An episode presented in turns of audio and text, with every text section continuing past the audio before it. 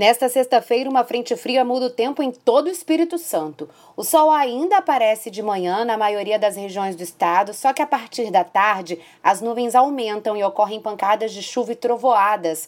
No sul do estado, o tempo fica mais nublado e chove desde cedo. No norte capixaba, o sol aparece na maior parte do dia e a chuva chega à noite.